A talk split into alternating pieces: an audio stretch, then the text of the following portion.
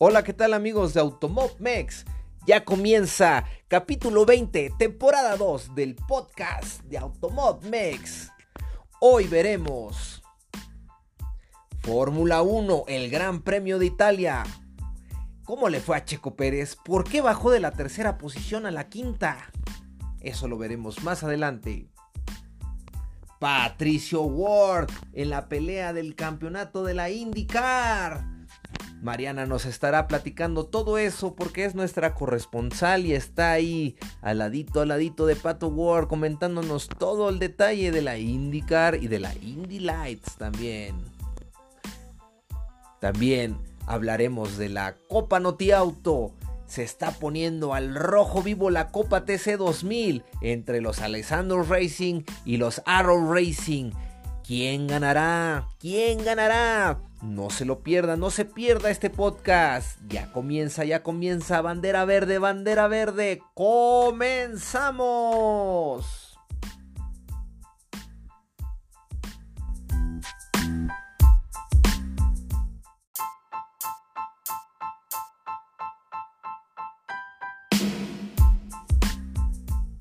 Hola, ¿qué tal amigos de Autobob Mex? Pues ya llegamos a un capítulo más capítulo 20, ahora sí que ya este recorrido se nos ha hecho largo, pero vamos a mitad casi del recorrido.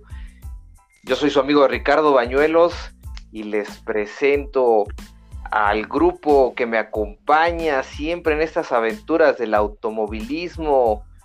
Tenemos en la posición número uno de clasificación, en la parrilla de salida, a Mariana Matsushima. Hola Mariana. Hola Ricardo, hola, ¿cómo estás? ¿Cómo te va? ¿Cuántas emociones? Como siempre, estamos al borde de un ataque. Wow, wow, ni me, ni me lo digas, me imagino que la Indy está al rojo vivo, ¿verdad? No, no, no menos que la F1, pero sí, sí, bastante emocionante. Tenemos mucho que comentar, muchos datos, mucho, mucho apoyo para Pato. y, y bueno, ya te platicaré. Muy bien, Mariana, muy bien. Y en la posición número 2 de salida tenemos a Ramón Alamilla. Hola Ramón, ¿cómo estamos? Hola Ricardo, hola Mariana, muy bien. ¿Ustedes cómo les va? Yo aquí también, como dice Mariana, con una montaña de, de pensamientos y emociones con todo lo que sucedió en Fórmula 1 Ahorita vamos a platicar de ello y de todo lo que se ha acontecido en este mundo del automovilismo. Wow, wow. Sin duda pasaron un buen de cosas como les habíamos dicho en el podcast anterior, amigos, que este fin de semana iba a estar uff. Y bien, el orden del día les voy a platicar, amigos de Automomex, Mariana Ramón, si me permiten, les voy a platicar el orden del día. ¿Qué les parece? Vamos a hablar un poquito de la Copa Notiauto que se vivió en la fecha, en la fecha 8, de aquí el 11 de septiembre, en el Autódromo Hermano Rodríguez. Vamos a hablar de la, del Gran Premio de la Fórmula 1 que fue en Italia, ahí en el circuito de Monza. Vamos a hablar del Gran Premio de la IndyCar, eh, fue en Portland, me parece, Mariana, ¿verdad? Así es, Roma. dije, no la voy a regar. y dije, Portland. Portland. Ricardo. Sí, sí, sí, está bien, yo también entiendo. Ah, bueno. Dije, no la voy a regar, dije, y también tenemos eh, un poquito de la WRC, el rally de Grecia, también, este, pues varias noticias más internacionales, amigos de Automovex, así que quédense, disfruten este rato amable que vamos a estar nosotros platicando acerca de lo acontecido este fin de semana del automovilismo, nuestros comentarios chuscos, divertidos, y con un análisis ahí que a lo mejor los va a dejar pensando toda la noche, o quizás no, quizás van a decir, no puede ser, pero quédense amigos. Y bien, ¿les parece si les platico rapidísimo cómo estuvo la Copa Notiauto? Por favor. Por favor, que también estuvo buenísimo. No, hombre amigos, ¿qué les puedo decir? Les voy a platicar obviamente hay muchas cosas que pasan en la Copa Noti Auto. Tenemos este, categorías Superturismos Light, Superturismos, Copa TC 2000. Les voy a platicar de lo que está más cañón ahorita, como nunca se ha vivido un campeonato en México. Se trata de la Copa TC 2000. donde el equipo Alessandros y el equipo Arrow Racing son los dos equipos así predominantes ahorita. Son los que tienen más coches, más pilotos, más infraestructura, más mecánicos. Son los que están tirando la casa por la ventana porque quieren este campeonato 2020. O sea, y lo quieren, ahora sí, 2021, lo quieren así llevárselo. Perdón, me quedé con el año del COVID. No, no, no. 2021, obviamente, está espectacular. La carrera parecía que se iba a poner buenísima porque Arrow Racing partía de las primeras posiciones. Y era como, ah, ok, estaba nublado, circuito tipo óvalo, entrando por Foro Sol, recortando por las gradas del Foro Sol. No le hicieron el óvalo completo con la peraltada, sino nada más ahí recortaban por dentro. Entonces era media, media, medio óvalo, con pequeño circuito. Pero muy interesante, ¿eh? La batalla estuvo al rojo vivo. Bueno, ¿qué les puedo platicar? Cuatro carros de Alessandros contra tres carros de Arrow Racing. No, hombre, no puedo imaginarme lo difícil que es si de por sí cuando hacen tres contra tres es difícil para un piloto o subir o bajar porque las estrategias están al flor de piel.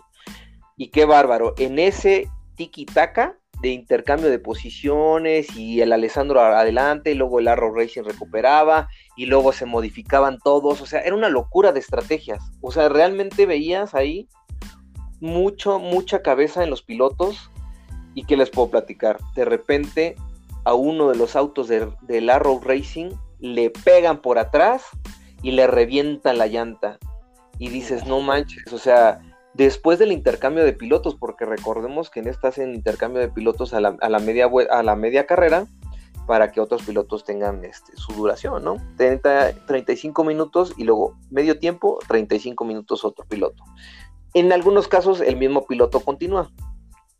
En este le pegaron por atrás y como no se pueden dar el lujo de perder puntos, así se la llevó con tres llantas, imagínense. Perdió algunas posiciones, pero se fue con tres llantas. Así cuando, cuando se te rompe una chancla, imagínate ahora que se te rompe una llanta. No puedes imaginarte. Hijo. Es horrible, es horrible. Pero qué determinación, vaya. Sí, sí, Arrow Racing, ahora sí mis respetos, mis respetos para los pilotos.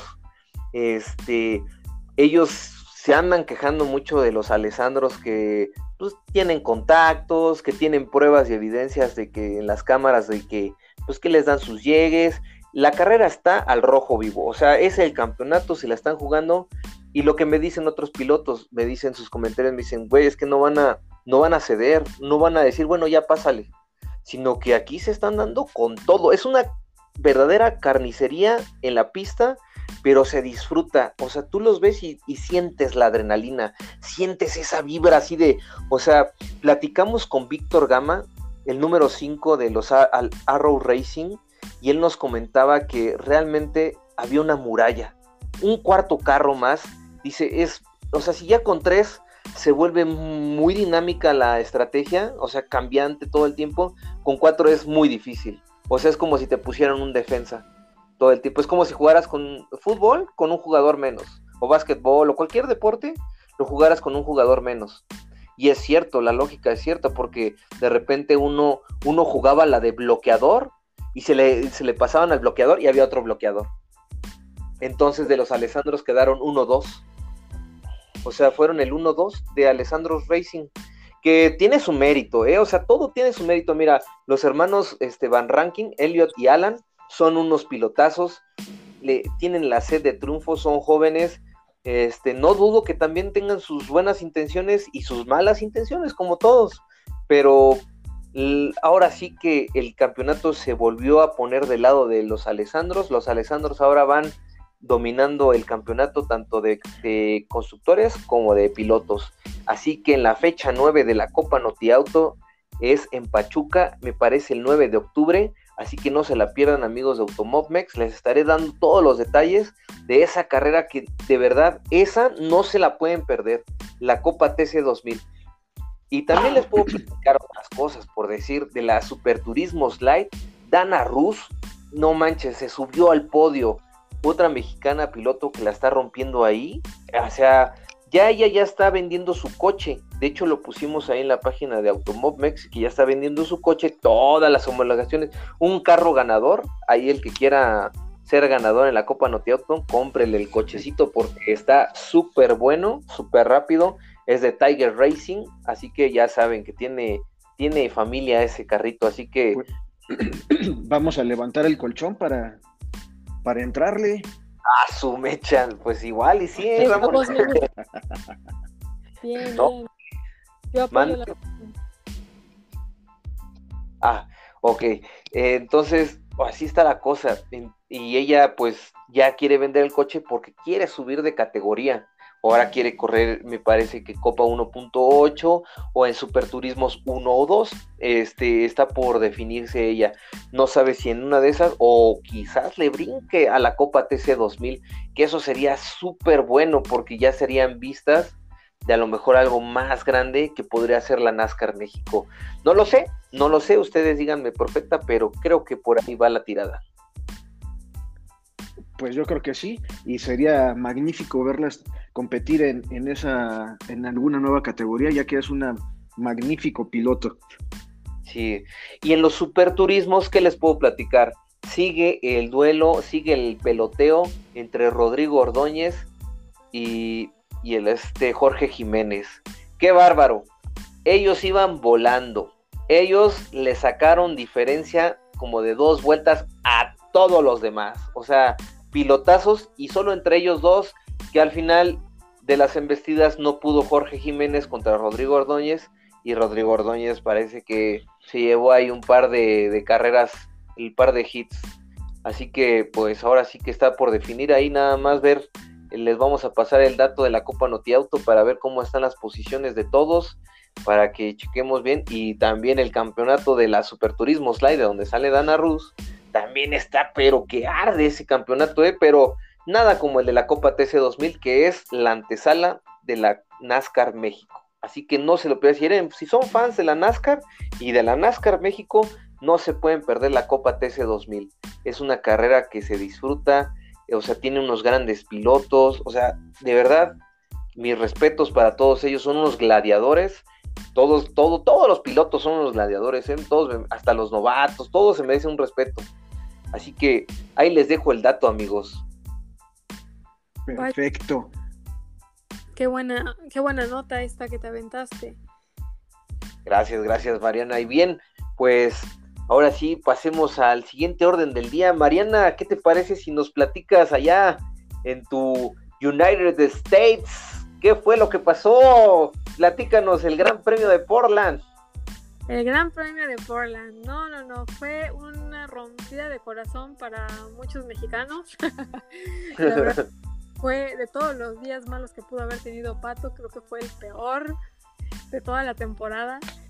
Todo, todo iba contracorriente, nada, nada nos salió bien. La carrera fue un desastre. A pesar del buen clima, a pesar de, de que había un ambiente excelente, los pilotos muy muy contentos. Tenemos este debut con, con Juncos, Juncos Racing.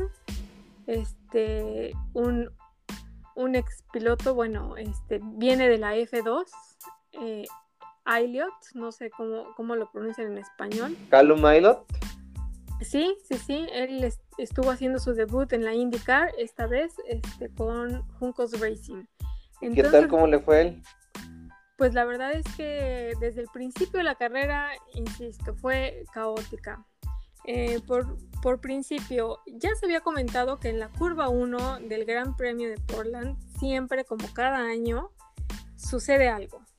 Este año le han agregado 10 vueltas porque siempre entre amarillas y banderas amarillas y otras banderas amarillas, siempre, siempre se pierde muchísimo tiempo y dicho y hecho, las tres banderas eh, amarillas del principio fueron ahora sí que lo que hizo que todos cambiaran de posición de una manera tan drástica que las estrategias que llevaban cada uno no les funcionó.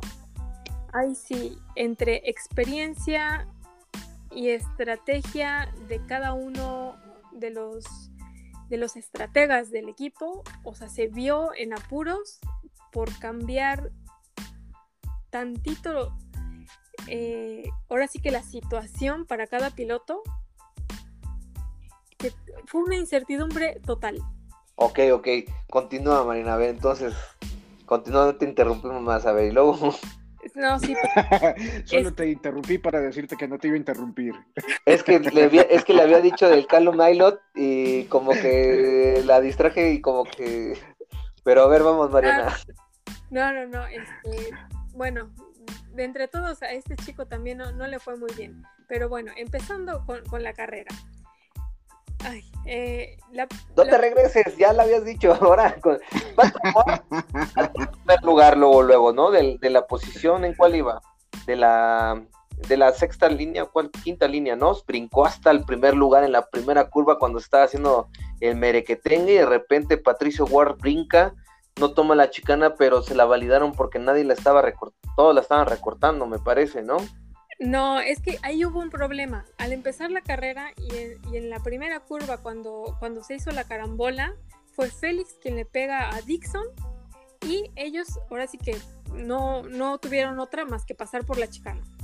No, no, no tuvieron otra opción. Sin embargo, no, no se sabe por qué razón, yo todavía no logro comprenderlo, que Race Control Además de pasar por la chicana y perder alrededor de cinco posiciones, los tres chicos que quedaron en el podio, Alex Palou, Dixon y Rossi, aún pasando por la chicana, los penalizan y los mandan hasta el lugar 29, eh, perdón, este 22, 23 y 24. O sea... Pero, o sea, ¿Cómo? A ver, Mariana. curva o solo porque por qué fue? Mira, no, no, no, no, no, no, pero, o sea, ¿cómo es que los penalizaron? ¿Les quitaron su podio? Eh, no les quitaron el podio, o sea, e, ellos, ahorita, ¿cómo se dice? Eh, dentro de la carrera, ellos... ¿Conservaron? Sí, conservaron sus lugares. ellos salieron entre 1, 2 y 3. Consecutivamente es Alex Paló, Rossi y Dixon. Y, de en, este, en este orden fue que salieron, este, más bien que terminaron la carrera. Sin embargo, cuando se hizo la carambola y Félix eh, atrapa a, Dixon por atrás, le pega a Alex Palou y los dos no fueron capaces de hacer la curva completa y iban achicando por lo que ya sabían que iban a obtener una penalización por eso y se fueron por la chicana. Esa fue la razón por la que perdieron cinco posiciones.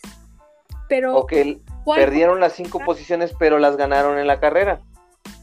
sí, pero además, además de las cinco posiciones que, perdieron, Race Control ordenó penalizar ese movimiento. ¿Por qué? Yo aún no, no lo comprendo. Pero no les afectó, no les afectó en las puntuaciones. Las puntuaciones las siguen conservando como quedaron. Mira, las puntuaciones se dan por resultados. Eh, en este caso, a pesar de que perdieron esas posiciones, lo que les ayudó dentro de la estrategia es que esta carrera estaba diseñada para hacer dos paradas. Y esa fue ahora sí que el talón de Aquiles de Pato, porque sus dos paradas, él trató de adelantar la primera, contando que, no iba a haber ninguna amarilla, que todo iba a ir ahora sí que fluir. Ah, ya y a las 30 vueltas eh, cambiamos llantas y se fue a cambiar llantas.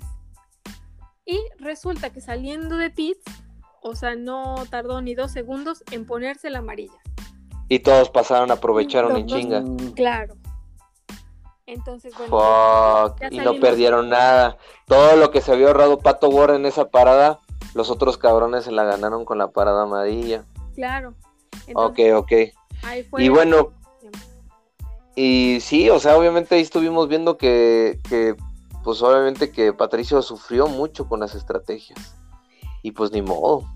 Sí, la verdad es que las amarillas fueron, eh, además de consecutivas, creo que fueron en momentos muy eh, críticos para, la estrategia que ya, que ya traían. Sin embargo, por más que, que te vendan que Chip Ganassi o sea, se lo sacó de la manga. No, estos chicos supieron manejar el desastre que había para que desde el puesto veintitantos que tenían los tres que terminaron en el podio, pudieran avanzar de esa manera. Ya sabían quién entraba a, a pits, quién no había entrado, quién lo necesitaba, quién no. Además que, bueno, la, la última amarilla que fue precisamente Elliot, quien la propició, fue ahora sí que la, la, que derramó el vaso, ¿no? La que nadie esperaba. O sea, si no hubiera habido esta, hubiera alcanzado perfectamente la gasolina para no volver a pits. Fíjate que yo estaba escuchando al, Datacast, a este vato, al Don Datacast, del de Perú, Automundo Perú, no sé, buenísimo, explica súper bien, la, verdad se lo recomiendo mucho, luego lo hemos posteado en, en, el, canal de Facebook, el que habla, ya la tiene Pato Ward, aquí, aquí en este podemos ver Aquí en esta vemos, en esta gráfica vemos Pato War pasa al 1, Pato War, y así de no mames, o sea, le iba escuchando y dije yo qué chingón, y estaba escuchando que iba Pato War en primero y Félix Rosenquist en tercero. Ah, no, en segundo iba, ¿no? Iba atrás de él, o tercero. ¿Félix? Ajá. A la salida Félix iba en cuarto, Pato iba en... No, no, no, en un momento, en, un momento de la carrera, iban, iban, iban pegaditos y este vato dijo, sería un, un día histórico para McLaren que hicieran el 1-2 acá y el 1-2 en Fórmula 1, ¿no? O sea, es como de, o sea, el vato dijo así como, yo dije yo cuando escuché eso, dije yo, ya los vas a salar, cabrón, dije, pinche de atacaste. Pues dicho y dicho Y hecho. Pinche sal de mesa que traía él. Pero es muy bueno, no me acuerdo cómo se llama. Es un señor súper chingón, el güey, súper respetable. Se me fue el nombre ahorita, luego les consigo el nombre del señor Datacast. Pero bueno, Mariana, y luego continuando ahí la carrera, ¿qué más cosas nos compartes? O sea, ¿qué más, qué más así la carnita, ahora sí que de lo que se vivió y de lo que viene? De lo que se vivió y lo que viene. Bueno, este Pato perdió el número uno en el standing de, del campeonato. Este, está por debajo de, de Alex Palou por 24 puntos. Eh, él está muy seguro de sí mismo. Este fue un día malo. Todavía tiene dos oportunidades y está lo más positivo que, que podemos ahora sí que encontrar en él. Y bueno, eh, les voy a decir los, puntajes para que sea más claro. Palo tiene 477, mientras Pato 452. Este, perdón, son 25 abajo, me equivoqué por uno, esas matemáticas. Este, y después tenemos en tercer lugar a New Garden con 443 Scott Dixon con 428 y en quinto lugar a Marcus Erickson con 402. A partir de ahí ya siento que es una brecha bastante grande. Empieza este Colton Herta con 348. Graham Rahal, que también estuvo liderando la carrera bastantes, bastantes vueltas. Eh, si no hubiera habido tantas amarillas, creo que el, caos que había lo hubiera beneficiado de alguna manera sin embargo, eh, ahora sí que la mesa le dio la vuelta completa y otra de regreso y tampoco terminó muy bien. 342 puntos para él. Para Will Power, 332. Pejenot con 329. Y Alexander Rossi con 299. Ese es el top 10 de la IndyCar en el campeonato. Takuma Sato había estado en el top 10 durante toda la temporada y esta vez lo votaron para afuera.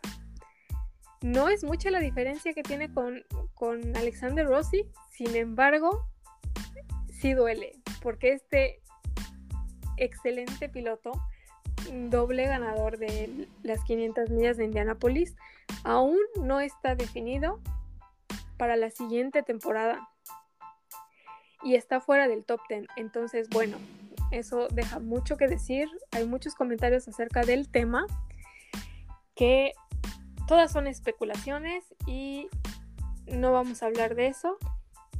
Más que, eh, bueno, Portland fue ahora sí que una montaña rusa, tanto de puntos como de problemas, choques. Sí, no fíjate que... que no tuviera contacto. Dime. No, sí, perdón que te vea, pero estaba viendo los récords de la IndyCar, de esos récords raros, y que hubo 20 pilotos liderando esta carrera. O sea, 20 pilotos diferentes. O sea, fue récord, ¿no? Sí, sí, sí. O sea, tuvo muchos récords en, en, muchas, en muchos detalles. Fue una carrera loca. Está bien, Mariana. Ahora sí que te tocó bien una carrera que estuvo ahora sí de altibajos, ¿no? Viendo a Pato Ward liderando 20 vueltas y de repente, ¡pum! El desplome total. No tenía potencia, dice, eh, estrategia de las llantas, estrategia de aquí, estrategia de allá. Son muchas cosas, muchos, mucho datacast. Séptimo, séptima posición. Me encanta cómo lo dice, séptima posición. Pero bien. Dime. No, no, es que que yo decía. No, que bueno, digo que las estrellas se alinearon para que todo fuera en contra a la estrategia que ya traía Pato, Pato Kun. Empezando con la carambola, que en primero todos estábamos bien emocionados, ¿no? Todas las vueltas que dio, que no, no creo que hayan sido más de 20 o unas 20 para, para la segunda de Pitts que entró, ya no, ya nadie, nadie le dio tiempo de, vaya, ni en el restart, él es buenísimo con cada restart, tomando ventaja de ello, la vuelta, la primera curva está tan, tan difícil, tan ocupada, tan... Creo que en cuestión de velocidades es el foco de todos los pilotos, porque en cada restart había bandera amarilla. Entonces no había manera de poder, ahora sí que rebasar a gusto. fíjate, fíjate que así mismito van a decir que como Cholo con la, como como Chole con la, con la Copa TC 2000 en la Copa Notiauto, pero justo así les fue a los Arrow Racing, derivado de un accidente que hubo, hasta hubo fueguillo ahí que salió, porque se derramó aceite y salió la fumarada la bien cabrón y todo así de, oh, qué pedo, y se tiró un montón de aceite y se patinaban y se patinaban los carros hasta que pasaron a limpiar la pista. Se hizo el reinicio de la carrera y no manches, fue imposible ya para los Arrow Racing, les cambió toda la estrategia y perdieron muchas posiciones. Fíjate, iban dominando la carrera los Arrow Racing y los Alessandro sacaron la, casta bien cabrón. Pero bueno, así pasan las carreras, o sea, en todas, cualquier cosita, o sea, tú puedes ser el mejor, tú puedes tener el mejor carro, pero si te equivocas en poner las llantas, si te equivocas en salir rápido, en entrar rápido a pits o, o esperarte en la pista más tiempo de lo que no, o sea, son muchísimas cosas que influyen y, todas esas amigos, todas esas amigos las pueden ir aprendiendo poco a poquito si van a las carreras de cerquita, las ven, así como yo que soy un inexperto total, ahí me estoy ahí más o menos fogueando ahí con todos ellos. no, no, más o menos ya le sabemos, ¿verdad Mariana? No, qué suave. La verdad es que sí, sí está bastante interesante. En cada categoría, o sea, tiene, tiene su mundo, sus reglas, sus contrincantes, sus protagonistas y sus antagonistas. No, no, no, esto es una sabrosura, en serio. Oye, Mariana. Sí. Ah, perdón. No te iba a decir, y ahora, ¿qué es lo que sigue? Bueno, solamente ahora sí que como puntos a destacar, eh, Félix tuvo muy buena posición en, el start. Él eh, en toda la temporada hizo su mejor start en el Gran Premio de Portland, empezando en la cuarta posición. Eh, eso es una. Otra, Jimmy Johnson también ha probado ¿no? que está un poquito mejorando con, la adaptación de, del carro que, trae con, con Chip Ganassi. Este, la verdad es que está mejorando mucho con, bueno, conforme al control y todo eso. Es un piloto muy, muy popular. Él viene de la NASCAR y este y bueno, al final la verdad es que mm, terminó en 19, no, no le fue tan bien, sin embargo, creo que es, es eh, propio de, de mencionar. Eh, Muy bien, Mariana. Oye, qué bueno ahí. Entonces, la siguiente carrera, ¿dónde es? Ok, la siguiente carrera es en California, Monterrey. Parece nuestro Monterrey, pero con una R. Monterrey. Ah, entonces va, va a correr en casa. va a correr en casa, Pato. Sí, en casa, bueno, suena igual la casa, ah, pero es de California. no, o sea, obviamente ese es otro Monterrey, pero ya ves que el pato es regio, entonces a ver si no le sacan cosas de que, ah, es tu segunda casa. ah, yo creo que sí le van a sacar eso. no, es el 19 de septiembre, no falta mucho. Este, ahora sí ya se nos acerca el fin de temporada. La cosa está ojo de hormiga, entonces chicos no se lo pierdan. También va a estar muy emocionante. Y ya saben, eh, las últimas tres, no, las últimas tres carreras se ha eh, Pato ha logrado que, se transmitan en televisión abierta, así es que no hay pretexto de ver la IndyCar. Está en multimedios, canal multimedios 6.1, también por Claro Video. Espérame, espérame, pero Claro Video, ¿no? Claro Video también tienes que pagar en Claro Video porque yo le di en Claro Video y no la, no la pude ver. Ah, lo que pasa es que sí necesitas tener cuenta. No te enviaron la invitación. Y no te enviaron la invitación. Eh, teóricamente, o sea, ya teniendo la transmisión en televisión abierta, a ellos, este, pues no, no, no creo que les interese cobrar por ello, ¿no? Porque se van a otro canal. Sin embargo, este, sí o sí tienes que hacer tu, tu suscripción yo tengo suscripción de Claro Video y le di, le, la busqué en los canales de Claro Video, hay unos de Claro Sports y Claro Video y así. Y Nanais le daba y, también ahí está el canal de la Indie. Y Nanais te decía paga. Y yo así de, pero si ya pagué. pero te cobran. Creo que es momento de enviar tu queja. Sí, qué bueno que me dices. Yo voy a ir aquí al ladito, que vive Pato aquí a 10. Dile, oye, no chingues, cabrón. No pago, no pasó el pago. No, pero sí pasó en varios lados. En Pato TV la pasaron, eso sí. Sí, claro. En, Pato TV y en otras plataformas sí la pasaron. En la de los bucaneros también pasó. If you know what I mean. pero sí, o sea, pues ahí sí la declaro, sí, sí estuvimos ahí buscándola, buscándole por todos los medios y nice, y dije, qué gachos. Y sí la había anunciada, fíjate, yo también había anunciado que en Claro Video quién sabe, yo creo que es que en Claro Video sí la puedes ver, pero la tienes que pagar. ¿Pagas toda la temporada o pagas por evento? Yo pagué el de la Indy 500 para ver la Indy 500. Ajá. Sí la pagué. Fíjate que te voy a investigar ese dato, porque, porque teóricamente, y lo, lo describió Pato y en sus redes, incluso en Pato TV, es que también iba a pasar gratuitamente para México y solo para México. Entonces también es algo bueno de anotar, ¿no? Sí, está chido por el mexicano. Qué buena onda.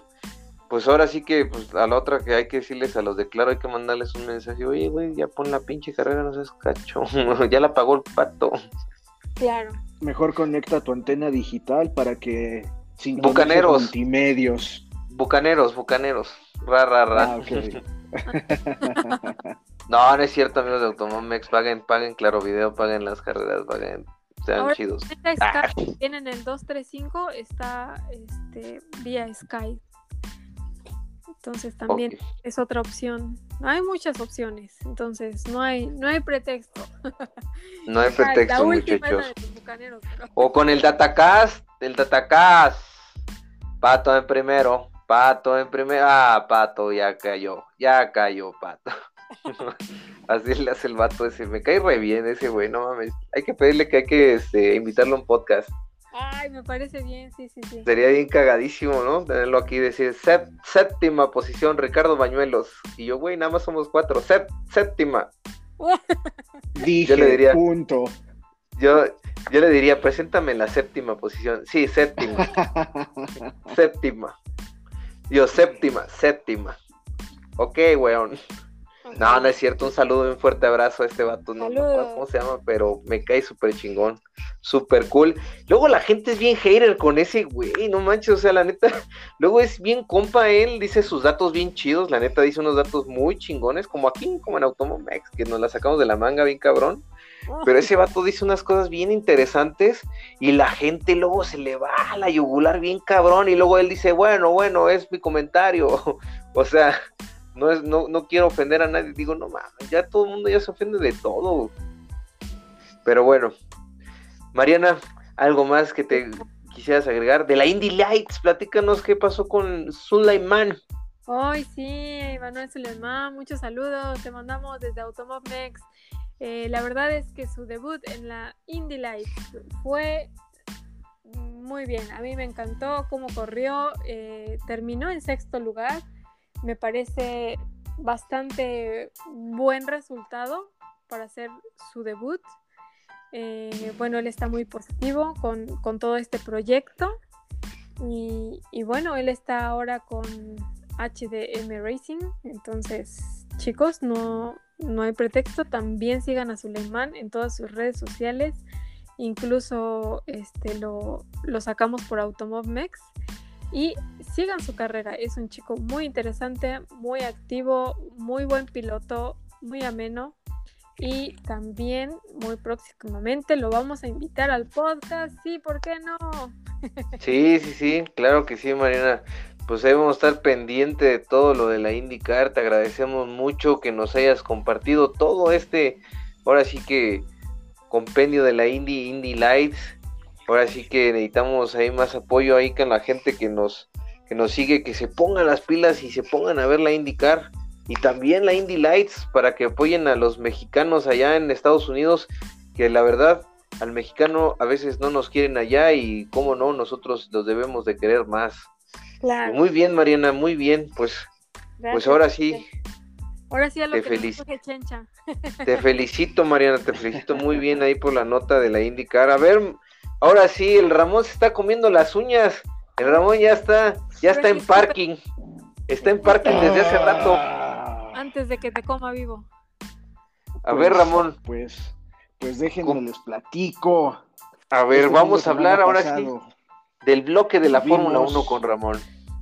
Tuvimos Fórmula 1 este fin de semana. La segunda carrera formato sprint de, de esta temporada. La segunda prueba se llevó a cabo en el circuito el Gran Premio de Monza. Y pues bueno, eh, para mí creo que desde el inicio de, este fin de semana, un gran protagonista fue Valtteri Bottas, que se llevó la calificación para como número uno para la sprint race y de ahí en Sprint Race se llevó la pole. Un, magnífico resultado para Valtteri Bottas, ahorita que se está revelando contra su escudería y que, y que quiere dar los mejores resultados y que ya al parecer se está quitando esos grilletes que lo tenían ahí ahorcado. Qué bueno por, por Valtteri. Y más adelante en la carrera, ahorita también les vamos a platicar, obtuvo muy buen resultado. Este, este gran premio tampoco estuvo exento de polémica. Creo que en lo, en lo deportivo fue magnífica, una magnífica carrera. Estuvo bastante intensa. el, como les comenté, ese protagonismo de Valtteri, a pesar de que se llevó la pole, al iniciar el Gran Premio, bueno, antes de iniciar el Gran Premio, eh, se fue a, salir desde pits ya que hicieron un cambio de unidad de potencia en su auto que, a pesar de que tenía la pole, la escudería consideró que era lo mejor para él, ya que tendría más posibilidades o no sé cómo lo manejaron en Mercedes, pero eh, ellos decidieron y dijeron que era lo mejor para Valtteri, sacarlo desde pits con una unidad de potencia nueva. Y creo que mm, tenían razón, ya que Valtteri en carrera demostró ser superior, ya que desde posición de pits llegó a quedar en el podio en posición número 3. Entonces, bastante increíble desde el final llegar a la posición 3. Pocos, pocos pilotos lo, lo han logrado. Entonces, sin embargo, eh, esta, esta, al iniciar Valtteri en pits, deja a Max Verstappen en, en, el inicio en la pole para el, el, Gran Premio el día domingo y una largada muy interesante, iniciando Max, Max Verstappen en la posición 1, con Daniel Ricardo en la posición 2, que también estuvo increíble este fin de semana, seguido de Lando Norris en la, eh, perdón, no, este, seguido de, de, ay, se me fue, espérenme, den un segundo. seguido de Lando Norris en la posición 3, Lewis Hamilton en la 4, Charles Leclerc en la 5, Sainz en la sexta, Giovinazzi séptima y Sergio Pérez arrancando en el octavo puesto el Gran Premio. Al momento de largada, Verstappen se queda un poco atrás, Ricardo le, gana la, la primer curva y desde ese momento lideró el Gran Premio. Daniel Ricardo, excelente carrera. Entonces, Verstappen quedó hecho sándwich entre Ricardo y Norris en las primeras vueltas hasta que hasta que vino un accidente también por parte de, un auto de Alfa Romero de Romeo, perdón, no Romero. El auto de Giovinazzi tuvo un pequeño incidente con Carlos Sainz y bueno, Giovinazzi sacó la peor parte de estar ubicado en la posición 7, se fue hasta zona de fuera de puntos. Oye, pero yo vi ese. 13. Fíjate, yo vi ese y fíjate que Carlitos Sainz se vio bien rudo, cabrón. Se le vino el Giovinazzi encima y Carlitos no frenó. O sea, Carlos no frenó. O sea, y, y, le dejó el carro así como diciendo, y el otro vato, neta, yo siento que el otro ha de haber pecado de inocente, güey, Giovinazzi pecó de inocente, así como diciendo, se va a frenar el otro güey, el otro güey haber hecho, ni madres, güey, yo te dejo el pinche carro, güey, y pum, pues lo sacó, güey. Y dije yo. Tal vez.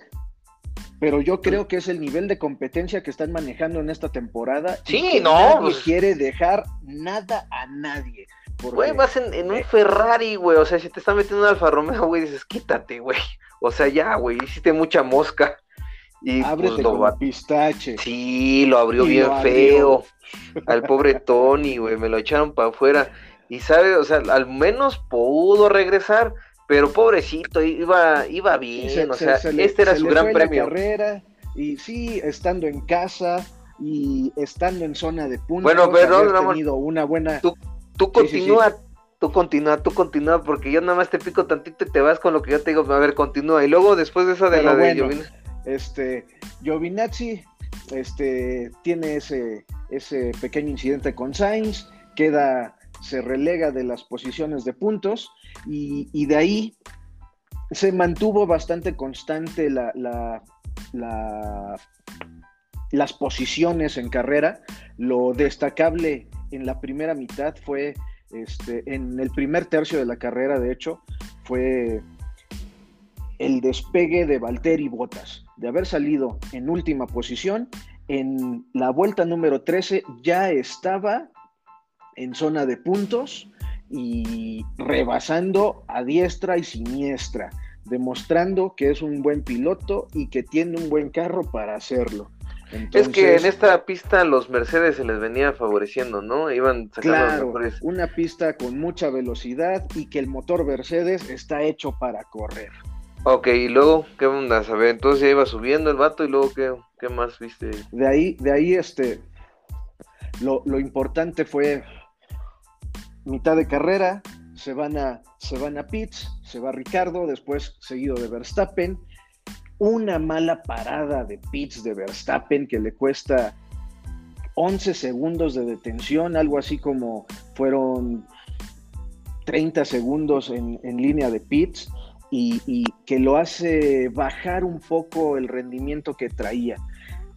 Posteriormente entra, Hamilton y viene, ahí viene una de las polémicas que se vivió en este gran premio. Al momento de, de entrar Hamilton también tiene una pequeña falla en pits, tardan más de lo, de lo usual, estando 4 segundos, 4.2 para ser exactos, 4.2 segundos en pits. Y al momento de salir de pits, viene una acción como la de Giovinazzi Sainz. Sale Hamilton de pits, viene Verstappen cruzando recta principal, también cruzando la salida de pits, y los dos se van con todo sobre la curva número uno. Nadie afloja, nadie da, nadie da espacio, y esto termina en un incidente donde Max Verstappen se sube literalmente sobre el auto de Mercedes. De hecho, este, amigos, si ya vieron las imágenes, para los que no las han visto, la llanta trasera del, del auto de Red Bull queda sobre el halo y sobre el casco de Hamilton, demostrando una vez más que el halo es una magnífica medida de seguridad porque tal vez sin el halo estaríamos hablando de una tragedia en este gran premio. Entonces, literalmente el carro de Verstappen queda sobre, sobre el carro de Hamilton y los dos obviamente abandonan la carrera en ese momento en la vuelta número 26. Entonces, a media vuelta se van los dos para afuera y de nuevo llegamos al punto de que nadie afloja, nadie, nadie se quiere quedar atrás y menos entre Verstappen y Hamilton que pelean por el campeonato y solamente están con pocos puntos de diferencia. Eh, mm, eh, fue muy civilizado el, hecho de que no se pelearon, no hubo declaraciones eh, agresivas por ninguno de los dos. Eh, nadie dijo, ah, este compa me aventó el carro, nadie dijo nada. Este, ahorita platicamos también de, las sanciones sobre este incidente y bueno, entra un safety car en ese momento, entran todos a pits, se cambian por neumáticos, la mayoría por, por neumáticos duros Valtteri se van por una estrategia con neumáticos medios y con el buen ritmo que traía de competencia, que además en ese momento ya estaba en la posición número 8. Entonces salió a darle, a darle y a seguir adelante. Checo Pérez en ese momento se encontraba en la posición número 6, atrás de Sainz y adelante de Sainz tenía a Leclerc. Una magistral un rebase magistral el que le hizo Checo a, Sainz. No sé cómo lo vieron ustedes, Ricardo, Mariana, pero para mí fue hermoso. Fue, lo dejó y lo pasó como tenía que hacerlo. De ahí, este, simplemente antes de, entrar a, la curva, se le abre muy bien, se le adelanta, lo pasa y lo deja sin poder reaccionar a Sainz. Entonces, muy buen, muy buen rebase. De ahí. Eh, Checo, sí se, vio bien fino, ¿eh?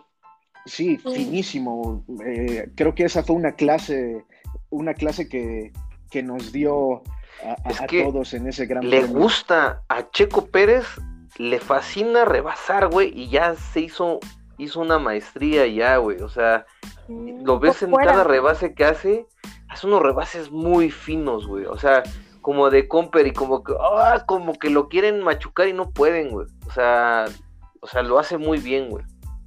El único que se le ha aventado como loco es el Norris, güey, nos queda claro, güey, pero fuera de ahí, fuera de ahí, neta, mis respetos también para los demás pilotos, porque la neta, no es fácil que alguien te rebase, güey. O sea, es, sientes mucha prepotencia y como que quieres agarrarlo a mechoneadas, güey, pero pero sí, Checo Pérez me queda claro que va de menos a más últimamente, que es lo que le fascina. A él le gusta esa, esa parte. A él no le gusta, él no puede con la presión de ir, de ir adelante. Él le gusta ir atrás, aprovechando los rebufes, está aprovechando el DRS y aprovechando el rebase. Eso le encanta a él. Y que además él siempre estadísticamente y bajo números, él funciona mejor en carreras que en calificaciones. Sí, Así es. No sé si será también por la presión, no, sé qué será, también pero siempre ha funcionado muy bien en carrera. Las estrategias también que se manejan en las clasificaciones, o sea, güey, o sea, las llantas que debes de tener, güey, las, las llantas que vas a tener para la carrera, güey, disponibles, o sea, es un mar de información y un mar de, estrategias que Checo Pérez mm, no se atasca tanto en las cuales, güey, o sea, ¿de qué le sirve a Checo Pérez quedar en la pole y de repente te quedan octavo, noveno, güey? O sea, Exacto. no. Exacto. No, Checo Pérez prefiere Y- y salir pues- en un séptimo, en un, en un sexto, en un séptimo. En un séptimo. Prefiere bueno. que, que se- Entonces, bueno, perdón, perdón, pero seguimos. Este, en ese momento también McLaren toma el dominio de la carrera y se va con el 1-2 a partir de ese momento. El 1 para Ricardo y el 2 para Norris. Y pues bueno, eso no varió mucho. En realidad así terminaron la carrera. El- el- la siguiente acción eh, con algo de controversia fue al momento en que en la vuelta número 36, si mal no recuerdo, eh, y si, si estoy equivocado, corríjanme, eh, Checo llega a presionar a Leclerc, intenta el, el rebase sobre Leclerc en la curva número 1, misma curva donde se habían accidentado Verstappen y Hamilton, y a mi forma de ver las cosas, llegan los dos parejos, Checo evita el, contacto, se abre un poco y queda fuera eh, de la línea de curva y, pasa a Leclerc. En ese momento, de inmediato, en los audios de- del equipo, él pregunta si debía de devolver la posición a Leclerc por considerar que hubiese tenido una ventaja de, de rebase al haber achicado de más la curva. El equipo le contesta, no hay bronca, control, control nos dijo que, que no hay bronca. La carrera sigue. Cinco vueltas después, me sancionan a Checo con cinco segundos de penalización, que ahorita vamos a platicar de eso también porque creo que no fue, para mí no fue adecuado. Para mí. Ok, ok, luego entonces, ¿cómo terminó la carrera, Ramón? Bueno, de ahí nos seguimos. Botas también rebasa Leclerc y la carrera físicamente, técnicamente termina 1-2 para McLaren con Ricardo Norris. Tercero llega Checo Pérez. Cuarto, Botas. Y sexto Y quinto Leclerc, perdón. En sexto llega Sainz. Sin embargo, con la penalización de 5 segundos para Checo Pérez, le quitan esa tercera posición y cae a la quinta posición entre Leclerc y Carlos Sainz. Entonces, la carrera termina así. Primer puesto para Ricardo, que Ricardo además estaba feliz y qué bueno por Ricardo, hizo un buen, una muy buena carrera. Este, en todo momento se Oye. mantuvo este, un manejo perfecto. Dime. Muy bien. ¿Cómo, cómo quedaron la clasificación en los pilotos entonces? Este, ¿Cómo quedó la puntuación de la, de la tabla de posiciones? En la tabla de posiciones Del standings. que- quedamos de esta forma. Con Max Verstappen, Supermax, sigue liderando el campeonato con 226.5 puntos, seguido de Lewis Hamilton con 221.5 puntos, apenas 5 puntos de diferencia entre ellos dos. Y lo que decíamos, entre ellos va a seguir, creo que se van a seguir dando, si no este tipo de incidentes, sí este tipo de pelea para ganar el, el campeonato de pilotos.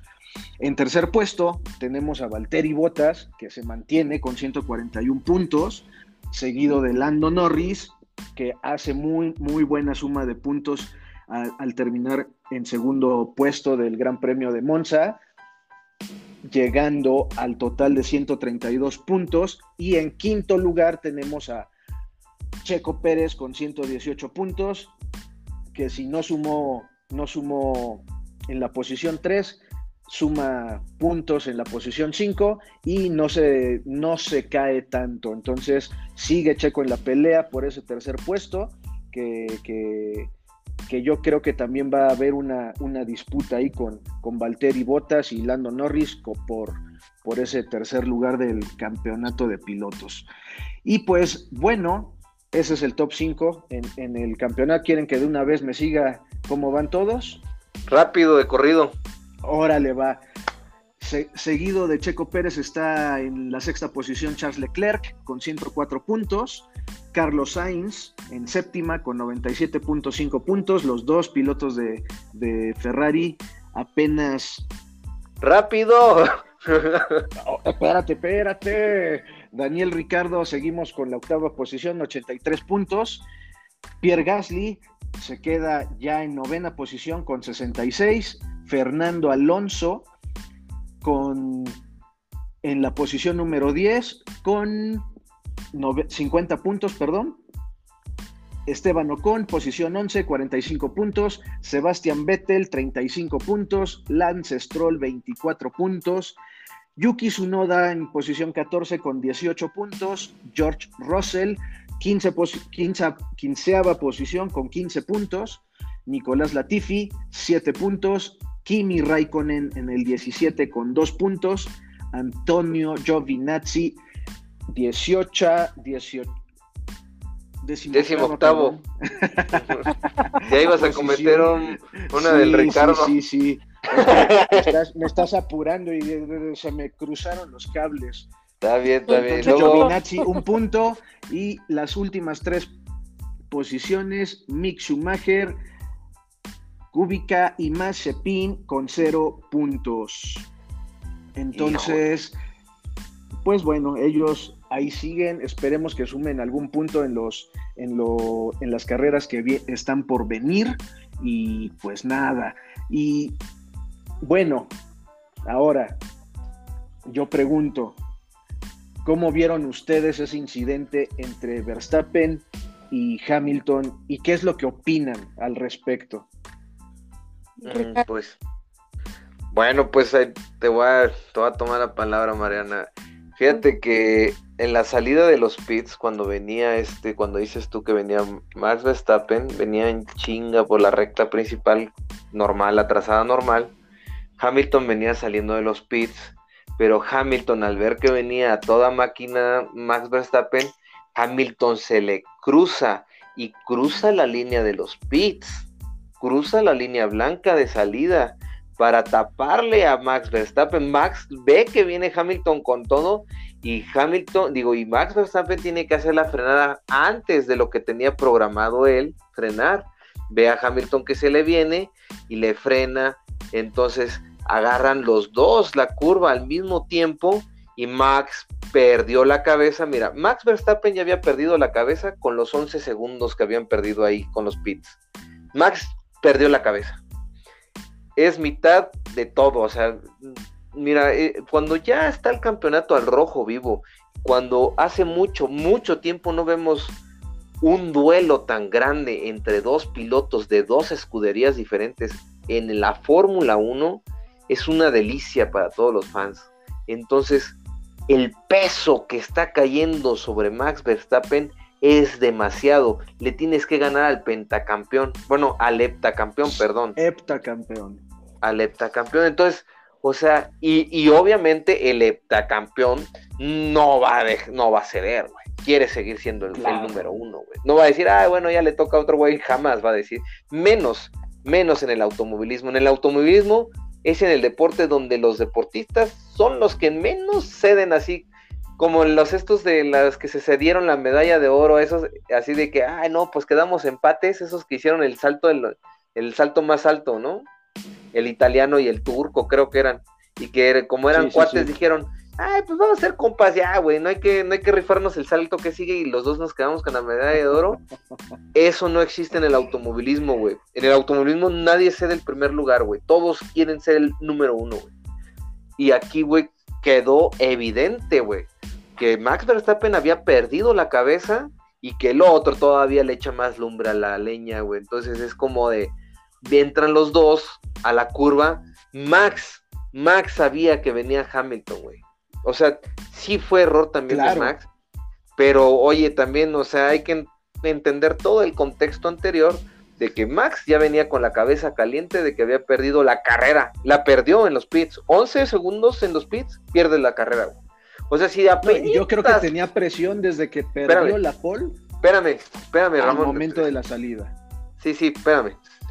No, o sea, con 11 segundos pierdes la carrera. Todavía puedes alcanzar a los pinches McLaren, todo el pedo, ¿no? Pero con 11 segundos ya no, güey. 11 segundos. Si con 5 segundos, güey, Checo Pérez perdió un podio, güey. 11, güey, no, no mames. 11 quedas muy atrás. Bueno, 11 segundos. Hamilton te hace la cochinada esa. Pues no mames, no mames. Lo único que quieres es que con la llanta trasera le pegues en la cabeza y lo logró, güey. lo único que quieres es sapearlo, güey. Lo único que quieres es sapearlo, güey. Es como de, güey, estás viendo que me hicieron perder 11 segundos y todavía te me atraviesas. Chinga tu madre, güey. Bueno, no es cierto, no sé si así pasó, pero lo que, o sea, no nadie, o sea, las probabilidades de que la llanta, güey, le haya caído en el cocolazo a, a Hamilton era bien improbable, güey. O sea, yo creo que no iba tanto el contacto, pero Max Verstappen fue muy brusco, güey. Fue mitad de, o sea, fue más porcentaje de error de, Verstappen en ese, en ese, sí, güey, totalmente. Pero también el otro canijillo, güey, el otro pinche perrito también, pinche Hamilton, es una pistola y dijo, güey, no te voy a dejar pasar, güey. Y dije yo, no te pases de lanza, estás viendo que el otro güey viene chillando y todavía lo pones a parir chayotes, güey. Es como de, güey, no mames. ¿sabes? Bueno, ¿y tú, Mariana? ¿Tú cómo lo viste, Mariana? Híjole, bueno, pues no, no muy diferente de ustedes, sin embargo, bueno, a pesar de que estoy muy de acuerdo contigo, Ricardo, que Verstappen sí se vio joven en esa, en esa calentada de cabeza que no pudo pensar las cosas un poquito más adelante de lo, de lo que él manejaba este, era bastante de ver, o sea, ya se veía venir que no, lo, no le iba a ceder, vaya, ni, ni un cachito, vaya, de su pista, el, Lewis. ni de su campeonato. Ni de su campeonato, ni de su tiempo, ni nada. Eh, o sea, eso ya lo sabía. Él se fue a la boca del logo, sí. Pero, listo, ahí, ¿dónde, ¿dónde está la FIA? Porque no hay peor ahora sí que penalización para un piloto que el salirse de la carrera. Ambos no tienen puntos de nada por las acciones de ambos. Y yo creo que aunque Verstappen se haya visto de esa manera, yo creo que en posiciones contrarias, si Hamilton se hubiera visto en la misma posición, en el mismo este, en la misma pérdida de, tiempo en, en el... Las mismas circunstancias. En las mismas circunstancias. Él hubiera hecho lo mismo, no hubiera cedido. Entonces, ahí sí, yo creo que ya era suficiente con que los dos, ahora sí que quitaran este, la carrera, o sea, lo que hubieran podido hacer para lo que restaba de la carrera, retirados. ¿Para qué penalizan a Verstappen? Eso ya, ya, ya no lo comprendo. A ver tú, Ramón. A ver, ahora vamos a entrar a nuestra amada sección de los cinco minutos de discusión del reglamento. A ver. Yo, yo vi cuando Hamilton está saliendo de pits, señalan bandera azul, precisamente para que Hamilton no se vaya a pasar de corneta. ¿Por qué? Porque viene un auto rápido y no vaya a haber un incidente. A lo que Hamilton ignora plenamente esa bandera azul y sale hecho la chingada de pits. Eh, llegan a la curva, viene el incidente y, sucede lo que, lo que ya, ya comentamos. Y ahora yo me voy un poco más adelante. La FIA, lo que tú comentabas, Mariana, este, dónde está la FIA para ver este tipo de, acciones, emite una sanción para Verstappen por este eh, manejo rudo de Verstappen sobre Hamilton, como lo comentaste tú, Ricardo, y lo sancionan con tres lugares en la siguiente parrilla de salida que es en Rusia. Entonces, aquí yo me pregunto, ¿Hamilton debió de haber respetado esa bandera azul? ¿Sí o no? Si no la respetó, ¿por qué sancionan a Verstappen? Y aún así, después del incidente, recordemos lo que sucedió en Silverstone. Ya que estaban en la curva, hay el toque y Hamilton saca a Verstappen y a Hamilton lo, sancionan con 10 segundos de, de, pena. y con Verstappen siento, que la, siento que la sanción es un poco más dura al sancionarlo con tres lugares para el siguiente Gran Premio. ¿Tú qué es lo que opinas, Ramón? ¿Qué es lo que está pasando? A ver, ¿qué es lo, o sea, tú qué es lo que estás visualizando ahí? Yo lo que veo sí fue, sí fue una acción en la que los dos defendieron su posición, los dos están peleando por ese no, campeonato de constructores. No, no, no, eso no, no, no, eso ya lo sabemos. Espérame, espérame. Pero ¿qué pedo con la FIA? Permíteme. A lo que voy. Los dos están luchando, los dos no van a ceder ni un centímetro y viene el incidente. De ahí lo que yo veo, que creo que los comisarios o en su caso la FIA no están sancionando, no están teniendo los mismos criterios para acciones similares. Por, eso, por eso mi comentario de la sanción a, Hamilton. tú, lo que tú dices, tú lo que dices es que no es, no es justa la, la, o sea, para ti no es justo. Yo opino no es, no es proporcional, no es proporcional o equitativa la sanción de Verstappen conforme a la de Hamilton, con acciones similares, claro, en grandes premios diferentes, pero es algo muy similar. Ok, a ti Mariana, ¿te parece? ¿Qué te pareció esta, esta decisión de la FIA? Eh, probablemente para, para sancionarlo, eh, sí, sí falló eh, con, sancionar a Verstappen por el, trato rudo, tal vez sí, pero creo que es excesivo, no es justa. ok, yo les voy a platicar algo. Ahora sí que aunque se vea justa o injusta, ahora sí yo no le estoy viendo un tono bueno o un tono malo. Siento yo que la FIA está tomando este castigo un poco más elevado de los que ha sufrido Hamilton, porque ya se dieron cuenta que si no les ponen, no les empiezan a poner castigos más fuertes, estos güeyes se van a terminar matando en la pista. Siento yo que mm, más allá de que sea justa o injusta o, o sea desproporcional a comparación de las demás que le han puesto a Hamilton, porque no se compara un 10 segundos, güey, a comparación de 3 lugares, eh, de 5 segundos que sufrió Checo Pérez o, o, o, o otras cuestiones. punto. Permíteme, Ramón, permíteme, Ramón.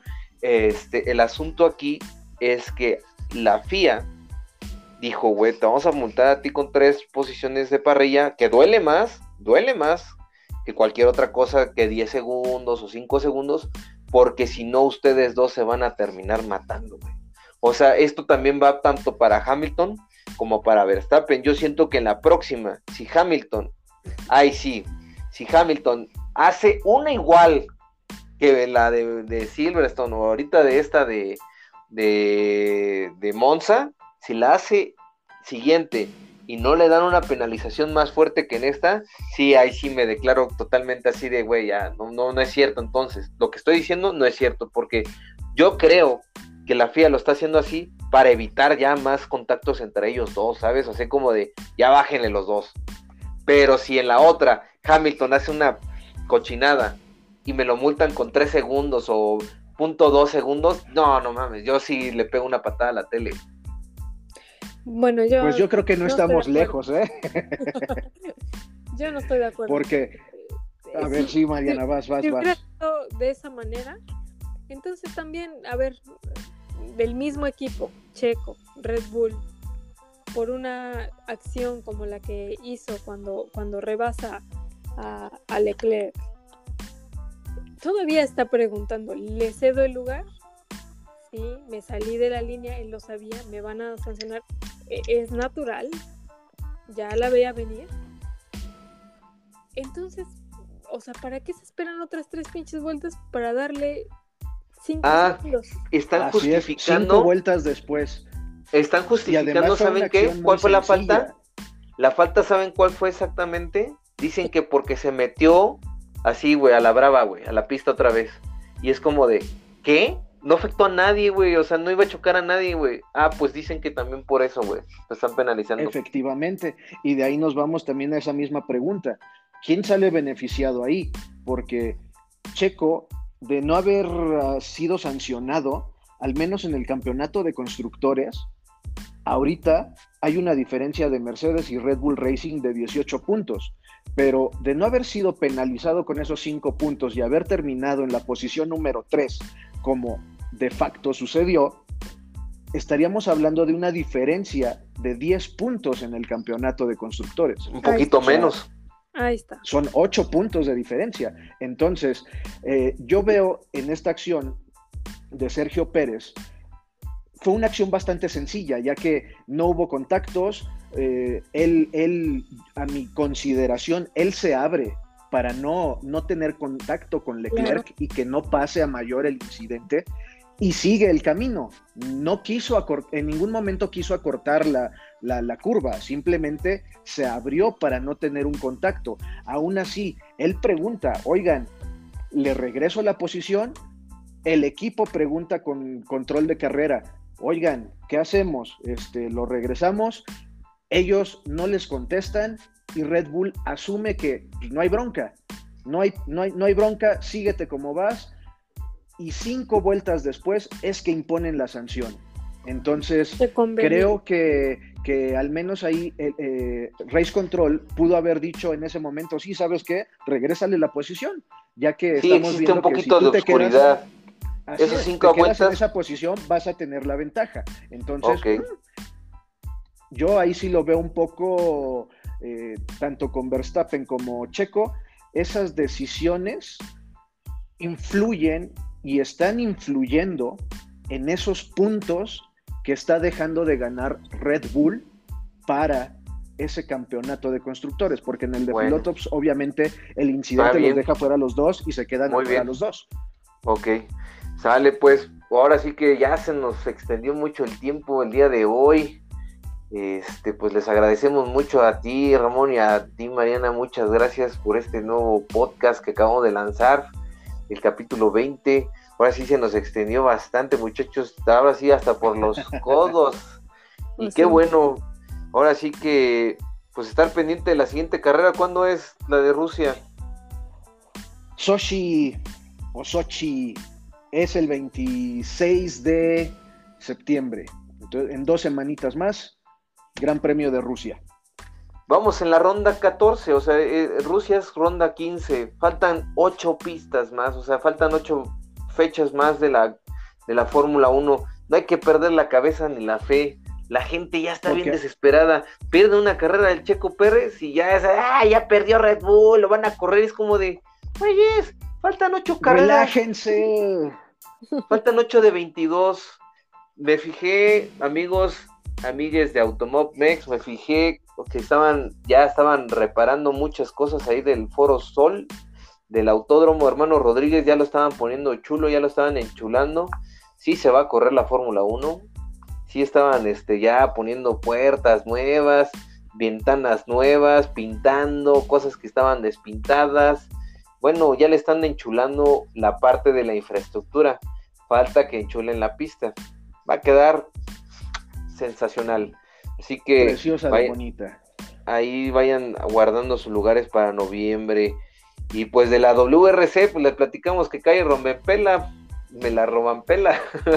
y se la robampelaron todos. Quedó en primer lugar de Toyota Gazoo Racing. Muy bien anda este morro. Ahora sí que se está poniendo el, el equipo en sus hombros. Va muy bien. No se pierdan el rally. Ya se va a acabar también el rally mundial. Ahora sí que se nos vino el tiempo encima, muchachos. Eh, Mariana, ¿algo más que quieras agregar? Nada, chicos, este, la porra continúa, este, las carreras todavía. La, próxima de la IndyCar es el día 19 de septiembre, no se lo pierdan, escríbanos, coméntenos en todas las redes sociales y como siempre, muchas gracias a todos aquellos que muy pendientes están ahora sí que apoyando y comentando. Les mando muchos saludos, abrazos, besos y es todo por hoy. Muchas gracias. ¿Tú, Ramón? Pues como lo dijo Mariana, esperemos continuar el grito de independencia de México este fin de semana con una victoria de Pato. Y ah, nada, estamos al pendiente de toda la banda. Comentarios, dudas, quejas, sugerencias. Mándenlas. Muy bien, Ramón. Pues bueno, nada más recordarles que el próximo fin de semana tenemos IndyCar y tenemos un evento ahí de autos deportivos con Hangar 1 en un track day, track fest se llama. Lo van a estar organizando en el Centro Dinámico Pegaso, aquí cerca de la ciudad de Toluca. Así que vamos a estar ahí de metiches.